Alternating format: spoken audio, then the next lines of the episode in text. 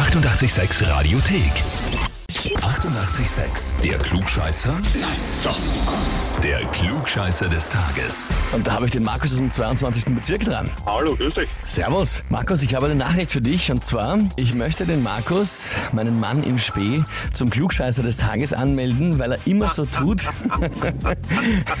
weil, weil er immer so tut, als würde er alles, großgeschrieben, wissen.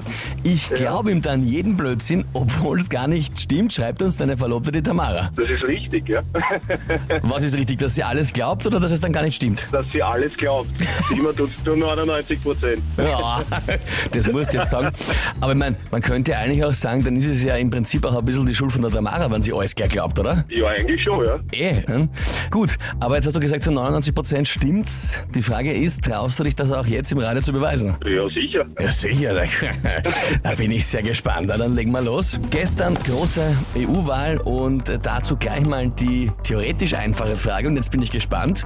Wie viele Mitgliedstaaten hat die EU aktuell? 27, 28 oder 29? 27.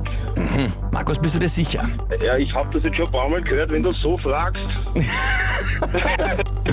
Aha, aha. Mhm, mhm. Ja, dann würde ich fast sagen, nehmen wir 28. Nehmen wir 28. Mhm. Na gut. Markus, fast wären wir auf diesen einen Prozent gerutscht, wo es nicht stimmt. Aber so ist es gerade noch ausgegangen. Vollkommen richtig.